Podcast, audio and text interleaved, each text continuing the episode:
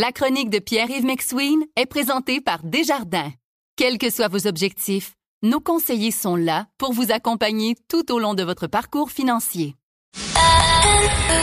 C'est 23. Voici la chronique économique de Pierre-Yves McSween.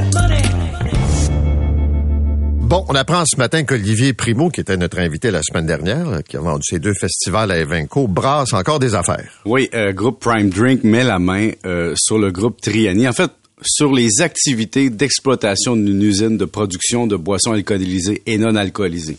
Mais pas, j'ai envie de te parler de téléroman aujourd'hui parce que c'est tout un téléroman. Faut remonter à l'époque de Four Loco. Je sais pas si tu viens de la boisson sucrée alcoolisée Four Loco.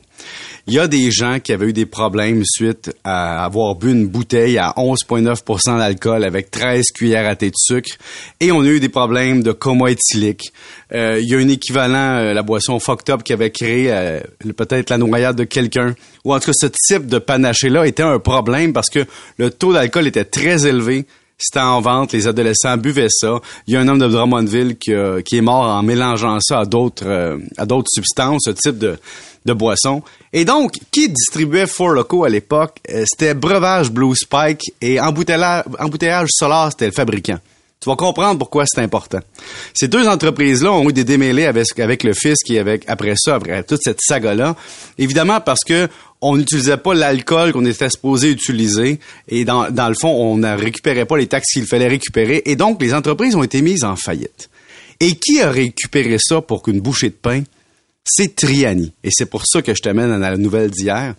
Groupe Triani achète Solar et Blue Spike pour une bouchée de pain et là font une bonne passe, disons, et mettent la main sur une capacité de production. Fort de cette expérience, Paul décide aussi de mettre la main sur une autre compagnie dont on entend beaucoup parler, Transbro, avec Gutenberg et compagnie. Le problème, c'est que pour Triani, cette acquisition-là a été un enjeu majeur. Beaucoup d'endettement.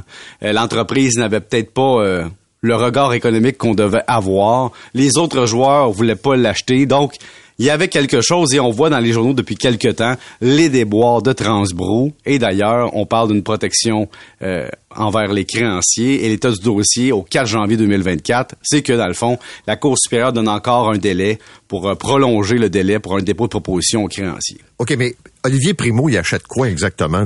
c'est dans quel état? Bon, il achète du groupe Triani qui avait acheté l'usine de production et tout le passé de Blue Spike et Solar, il achète la capacité de production de l'usine à Terrebonne. C'est ça qu'il achète. Il paye 2 millions et plus des actions de sa compagnie cotée en bourse. Je dis sa compagnie, la compagnie des actionnaires cotée en bourse, euh, Prime, euh, Prime Drink, OK? Mais le groupe Prime Drink, c'est coté en bourse. Lui, il investit là-dedans. Et c'est cette compagnie-là qui achète la capacité de production de Triani, si on exclut la bière, si on exclut Gutenberg, si on exclut Transbro, le distributeur, on est seulement dans l'usine à Terrebonne. Vous écoutez La Chronique économique avec Pierre-Yves McSween. Quel est l'avantage pour Olivier Primo avec sa compagnie d'eau, hein, parce que c'est une compagnie qui a un droit de captation de 36% de l'eau de source au Québec? Pourquoi il veut mettre la main sur une usine de production? Ben lui, il vend des, il vend des breuvages, Paul. il vend du Beach Day Everyday alcoolisé et non alcoolisé. Et on voit que c'est, il y a une partie des, breuvages qui sont sous la propriété ou l'entente avec la batte. Et donc, quand tu fais source d'eau, plus mettre la main sur une capacité de production pour 2 millions de dollars, plus considération future, c'est-à-dire qu'est-ce que vaudra les actions de la société cotée en bourse, et que tu as ces, panachés-là, puis ces, breuvages-là à vendre, ben tu fais 1 plus 1 plus 1, il vient de s'offrir, dans le fond, la capacité d'avoir une espèce de levier de production. Et Triani vient s'allier à un joueur qui dit, ben regarde, nous, on va t'assurer que ton usine à Terrebonne va avoir de quoi produire dedans. On est déjà un client pour toi, potentiel et important. Et donc, tu vois un peu les intérêts qui, qui, qui s'amalgament.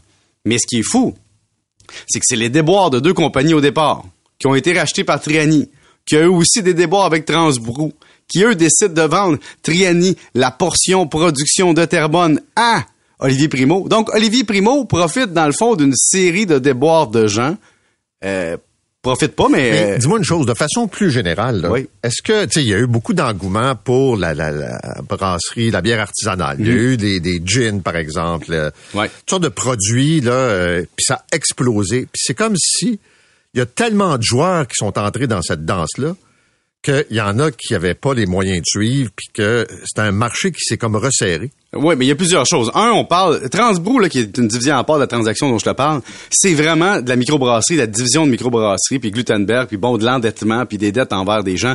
C'est vraiment une division à part. Il y a trop de microbrasseries au Québec et donc c'est dur de faire sa place, puis quelques joueurs réussissent mieux que d'autres à faire leur niche locale. Ça c'est une chose.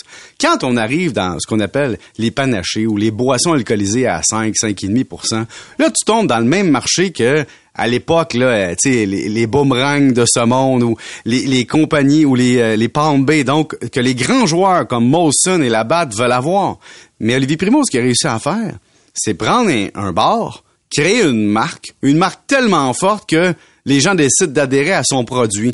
Et donc, il s'est mis à vendre chez Adonis, Bonichois, IGA, Maxi, Metro, Provigo, Super C, sa boisson qui dans le fond est partie de son bar. Tu sais, c'est pas le bar chez Maurice qui peut se partir le même produit pour avoir peut-être le même succès. Donc, il a profité de son succès euh, personnel et de son bar pour créer une marque et les gens ont adhéré à son produit. Et là, c'est un joueur important dans les dans les chiffres de Labatt et de Molson qui regardent ça et se disent aïe aïe c'est c'est tout un joueur et donc lui il a un pouvoir de négociation que d'autres n'ont pas donc je me partirai pas la panacher McSween penser que je peux entrer dans ce marché là Paul mais c'est intéressant à suivre j'ai hâte de voir les prochaines annonces Merci, monsieur. Salut. Salut.